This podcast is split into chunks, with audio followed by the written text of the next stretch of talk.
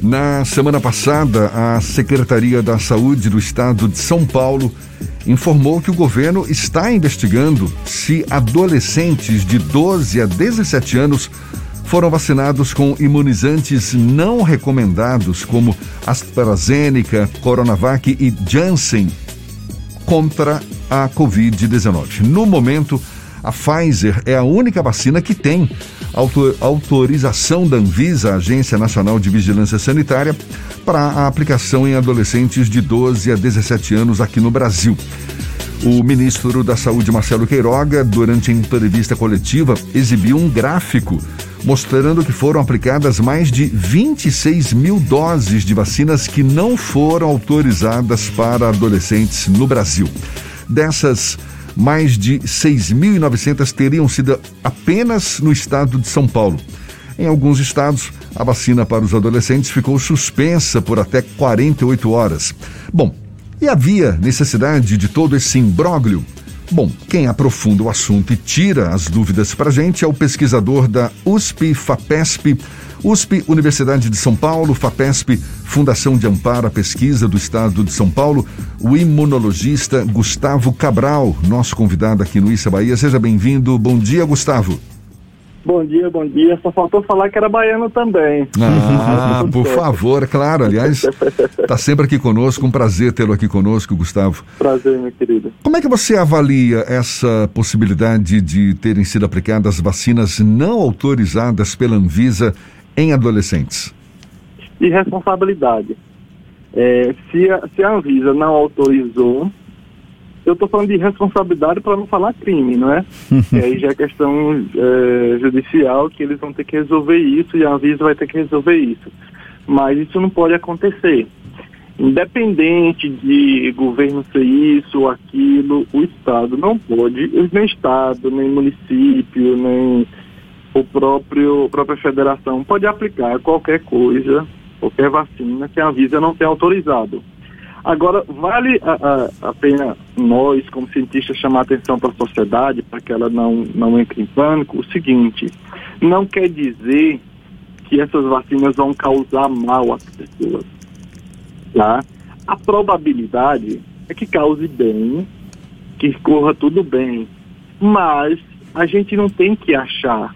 Nós cientistas não, não, não vivemos de achismo, a gente vive de dados, a gente vive de, de, de de experimentação para saber o que acontece, aí obtemos melhores dados, analisa e libera ou não. Um exemplo clássico, meu querido, é a Coronavac, por exemplo, é uma das técnicas mais utilizadas na história da, da, da vacinação humana. O que que acontece? Solicitaram a liberação para adolescentes e a Anvisa não liberou. Isso quer dizer que vai causar algum mal? Não. A gente tem uma certa segurança que cause bem. Porém, os dados que mandaram não foram suficientes. A Anvisa, como uma técnica, tem um grupo corpo técnico que analisa, falou simplesmente não, os dados não são suficientes, porque a gente não vive de achismo. Tem que ter certeza do que vai acontecer antes de liberar para a sociedade. Agora, Essa é a questão científica. Agora, Gustavo, se a gente está batendo nessa tecla também de que, mesmo tendo aplicado a vacina, não deve é, causar nenhum risco à saúde dos, dos adolescentes, não foi alarde demais, não? Porque já fala-se hoje, inclusive, na mistura de vacinas, não? Mas assim, é, vindo do governo federal, é, a gente pode esperar qualquer coisa. Esse alarde e essa, essa essa loucura foi feita pelo ministro da Saúde. É, e foi muito além disso. Essa foi a grande questão, não foi só em relação a isso. Porque, olha só, aplicaram tantas doses, vai lá e denuncia a Anvisa, analisa, entra em contato com o Estado, manda parar, e aí tem as punições devidas. Está aí a orientação, punição devida e a orientação correta. O problema desse alarde, desculpa, que foi feito ele colocou nesse balaio aí também a, a da Pfizer, que é autorizada, e aí gerou um pânico na sociedade, literalmente não foi apenas desnecessário, foi extremamente é, devastador, assim. No mesmo dia, meu telefone, minha caixa lá do, do, do Instagram, com uma bagunça de tanta gente vindo procurar saber se realmente os filhos e filhas estariam em risco e tal. Essa questão é isso que o governo federal sabe fazer muito bem. Essa questão da intercambialidade de vacinas, inclusive, agora tem sido sugerida para a aplicação da chamada dose de reforço em idosos acima de 70 anos inicialmente. O governo federal, em alguns momentos, apresentou uma resistência muito grande nesse processo e, muito recentemente, até no estado de São Paulo, com a falta de doses de, uma, de um imunizante, o governo acabou aplicando a segunda dose de outro imunizante. Esse conflito de informações e até mesmo alguma disputa política, ela atrapalha o processo de imunização aqui no Brasil, Gustavo? Olha só, não é alguma não, é muita, é muita disputa política e atrapalha muito. É, principalmente assim, governos do Rio, São Paulo, com o governo federal, atrapalha muito, muito, muito, muito, muito. O que é que acontece? Vamos lá para a intercambialidade. Eu acho isso engraçado quando tem essa, essa postura do governo federal, porque a gente precisa entender, olha, sabe por que a gente obteve dados suficientes de que a intercambialidade, ou seja, vamos misturar vacinas, deu certo, principal, dão certo principalmente a de Oxford com a, com a da Pfizer, pelo seguinte, é, em outros países, diversos países, Alemanha, Alemanha, Dinamarca, França, Itália, enfim, diversos países, vocês lembram que pararam é, a vacinação com a vacina de Oxford, AstraZeneca, por, Depois de... por possível associação com trombose. Trombose. Isso. Vocês lembram que pararam? Foi. Então, foi, foi analisar, só que já tinha muita gente vacinada. Centenas de milhares de pessoas vacinadas, e foi que eles propuseram fazer um trabalho de intercambiar, ou seja, aplicar a segunda dose da Pfizer. E, claro, teve todo o acompanhamento. Daí voltou a vacinação, é, viu que a vacina de Oxford não causava problema, voltou a vacinação com vacina de Oxford também. Só que já tinha aplicado também muita gente quando a Pfizer, a segunda dose. Aí eles fizeram análise de centenas de milhares de pessoas e olha, é segura e é eficiente. Aqui no Brasil também aconteceu, só que aqui no Brasil aconteceu por irresponsabilidade do governo federal. Aí a gente dá o, o, o, o selo de qualidade para Pazuello, ou da falta dela. Você, vocês lembram também que eles liberaram a vacinação para grávidas com a vacina da AstraZeneca? Foi. Que não era previsto em bula. Por quê? Se a gente for buscar nas vacinas que são obrigadas e que são proibidas é, para aplicar em grávidas, as que são obrigadas, elas usam a mesma tecnologia da, da Coronavac. As que são proibidas usam o vírus, como a gente fala, atenuado, enfraquecido, mas é o vírus, entre aspas, vivo. Então, tendo essa noção básica, jamais poderia pedir para aplicar o vírus, o, a mesma uh, a vacina de Oxford, porque utiliza o vírus vivo, mesmo que seja enfraquecido e tal. Então, assim, eles não utilizam essa parte técnica, aí a gente caiu em cima, que estava errado, aí teve a segunda dose com, com a intercambiar com a da Pfizer. Então, nós já temos muitos dados, mesmo que aqui no Brasil tenha sido por irresponsabilidade e no mundo pela necessidade, nós já temos muitos dados que a gente pode intercambiar vacina, principalmente a vacina de Oxford e a vacina da Pfizer. Nós temos muitos, muitos dados, a Anvisa já tem muitos dados em mãos, artigos publicados de excelência. Então, para a gente, a gente tem segurança porque a gente já conhece o que pode acontecer. Na semana passada houve todo esse imbróglio e esse bate-cabeças causado pelo ministro da Saúde Marcelo Queiroga com relação à vacinação de adolescentes, que aqui no Brasil, por enquanto, só está autorizado o uso da vacina da Pfizer. Essa vacina, ela tem uma quantidade até restrita do número de doses a chegar e um dos representantes do governo de São Paulo, João Gabardo, até sugeriu que a hipótese é não teremos vacinas em quantidade suficiente para vacinar adolescentes de 12 a 17 anos com doses da Pfizer, razão pela qual o Ministério acabou adotando essa postura. Esse tipo de crítica ela tem relevância nesse processo, já que a possibilidade de não ter vacina específica aprovada para esse segmento social pode ter impacto no processo de vacinação como um todo, Gustavo?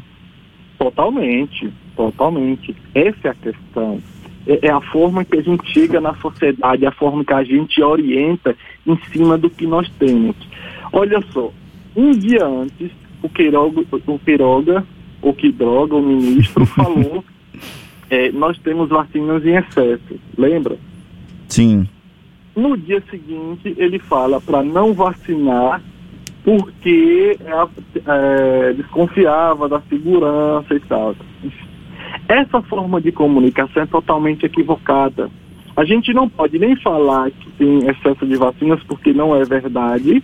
A gente realmente tem, tem limitações de vacinas, é, por exemplo, para incluir esse, esses grupos, porque a gente tem que seguir a, a, as orientações que a bula da vacina oferece, mas ao mesmo tempo não pode no dia seguinte falar que, olha só, ele sabe que não tem vacina suficiente, vai e diz e vai e bota em xeque a eficácia e a segurança da vacina. Sabe, são dois extremos que não podem acontecer. Porque no momento que a gente está combatendo a pandemia, a gente precisa ser realista para a sociedade. Olha, enquanto nesse momento levar a vacinação para adolescentes, claro que tem sua importância, claro que tem. Mas assim, a gente precisa levar em consideração os grupos prioritários. Assim que for sobrando e obtendo vacinas, a gente vai estendendo para os adolescentes. Mas até então a gente precisa ter os grupos mais velhos, prioritários e tal. Porque não pode acontecer de um estado ter 50% de vacinados de imunização completa, né, com duas doses, e outro ter 30%. De estados ter vacinado é, é, adolescentes de 12, 13, 14 anos e outro está em 25 anos. Isso não pode acontecer, porque o que nos faz de excelente na vacinação é porque nós seguimos o Programa Nacional de Imunização, o PNI, que busca basicamente a equidade, é, a igualdade. Porque no momento desse, ou todos estão juntos, ou todos vão, vão, vão sofrer. Então, assim, a questão é falta de ações técnicas, falta de ação objetiva, falta de honestidade com a população. E por isso a gente perde a sociedade. Porque quando a gente gera todo esse desconforto, toda essa desinformação, a gente perde a sociedade. E, embora a gente saiba que a vacina é a melhor arma para controlar qualquer doença infecto-contagiosa e prevenir, sem ação social de buscar vacinação, inclusive no meio de uma pandemia, de ainda manter o controle, a gente vai, a gente não vai controlar a pandemia. Então, assim, a gente precisa ser estratégico técnico, honesto e saber dialogar com a sociedade. Essas são as grandes falhas que, infelizmente, esse governo e alguns governos estaduais não têm, infelizmente. A gente está conversando aqui com o imunologista baiano Gustavo Cabral, que é pesquisador da Universidade de São Paulo, também da Fundação de Amparo à Pesquisa do Estado de São Paulo, a FU, FAPESP. FAPESP.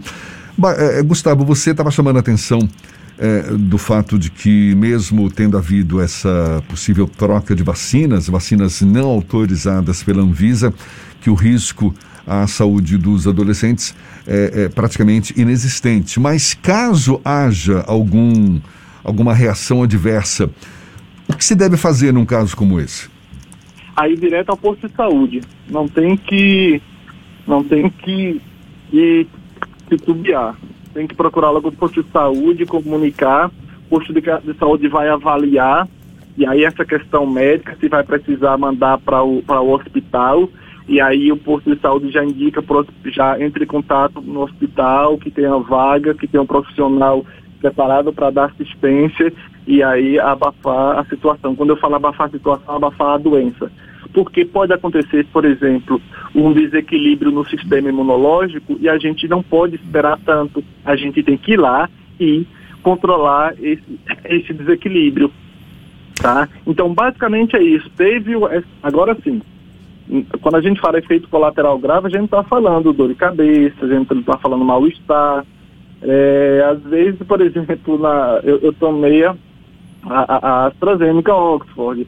Não, praticamente não tive assim, nada, mas assim, eu senti, eu senti algumas vontades de ir ao banheiro, então você pode ir ao trono algumas vezes e tal, pode acontecer. Então, assim, isso não quer dizer agora, quando tem um, uma, uma, questão de efeito colateral grave mesmo, aí tem que ir diretamente em um posto de saúde e aí já vai seguir as orientações médicas e aí a gente controla. O que é mais Essa raro, é o que é mais raro mesmo assim, não é? É, é muito raro.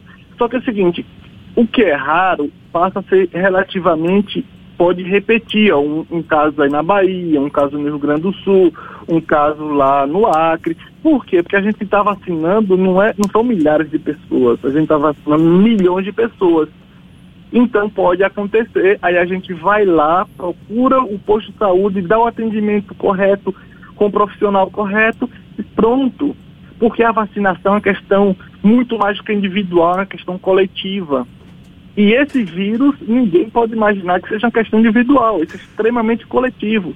Isso afeta nossa, pode afetar nossa saúde individualmente, só que parou toda a sociedade, todo mundo sofre. Então, essa doença a gente tem que controlar o mais rápido possível para a gente poder ter uma saúde coletiva, ter nossa saúde coletiva de volta, fazer as coisas com segurança e, claro, voltar à economia, voltar a montar estratégias de saúde, para além da Covid, porque tem muitos outros casos, que, muitas outras situações que estão represadas, várias outras doenças que estão represadas, adiando a atenção por causa da Covid. Então a gente precisa ser estratégico. Olha, pessoal, ou todos cuidam de todos, ou todos nós nos ferramos. Então assim a gente consegue fazer as coisas. Caso contrário, a gente vai continuar quebrando a cara, perdendo vidas, perdendo empregos, afetando o nosso dia a dia, levando a, a, afetando diretamente a educação, a fome. Então, assim, a gente precisa dialogar com as pessoas, atuar de forma técnica, mas ter um pouco de, de bom senso social, que é para a gente poder ter a sociedade ao nosso lado. Gustavo, para a gente encerrar rapidinho, como é que você está avaliando essa variante Delta e outras possíveis novas variantes? Que venham a surgir, a gente está coberto com essa vacinação contra essas variantes também? Nós estamos cobertos ainda, por enquanto. Essa é o que nós estamos exatamente numa, numa linha tênue, aquela linha bem que é possível de quebrar, viu? É, entre o controle da pandemia e um possível desastre novamente. Porque essa variante, ela tem capacidade de dispersão, de espalhar loucamente. E ela, mesmo, mesmo que ela não seja, uma, até então, ela tem algumas características mais agressivas, tá? Ainda não tem tantos dados, mas tem demonstrado, tem capacidade, por exemplo, de passar de pessoa para pessoa, mesmo entre vacinados, isso nos assusta, mas para proteção da doença, a vacina ainda nos protege. Porém, a, a questão da, da, da adaptação do vírus está exatamente aí quanto mais a gente favorece ele dispersar, ele ir para corpo, de corpo para corpo, quanto mais nós oferecemos nossos corpos, mais o vírus pode gerar mutação, que pode gerar variantes, que pode se tornar, por exemplo, resistente à vacina, que pode se tornar mais letal. Então, a questão está exatamente aí. A gente tem que evitar a circulação do vírus. A vacina ainda protege, mas a gente não pode circular mais e mais o vírus, que é para a gente não, que é, que é para que a gente evite de ter uma possível variante que escapa inclusive da vacinação. Aí coloca a gente realmente em sérios e sérios riscos. Tá certo, Gustavo Cabral, imunologista, pesquisador da USP e FAPESP e baiano aqui conosco. Baiano, lá do sertão da Bahia. Maravilha, sempre um prazer falar com você, seja sempre bem-vindo, bom dia e até uma próxima, Gustavo. Bom dia, meus queridos. Até a próxima e bom dia a todos e a todas aí. Até breve. Força aí pra gente passar por essa, por essa pandemia e, e acabar logo com ela. Maravilha, é o que a gente torce. Tá certo. Agora são 7h45 na tarde FM.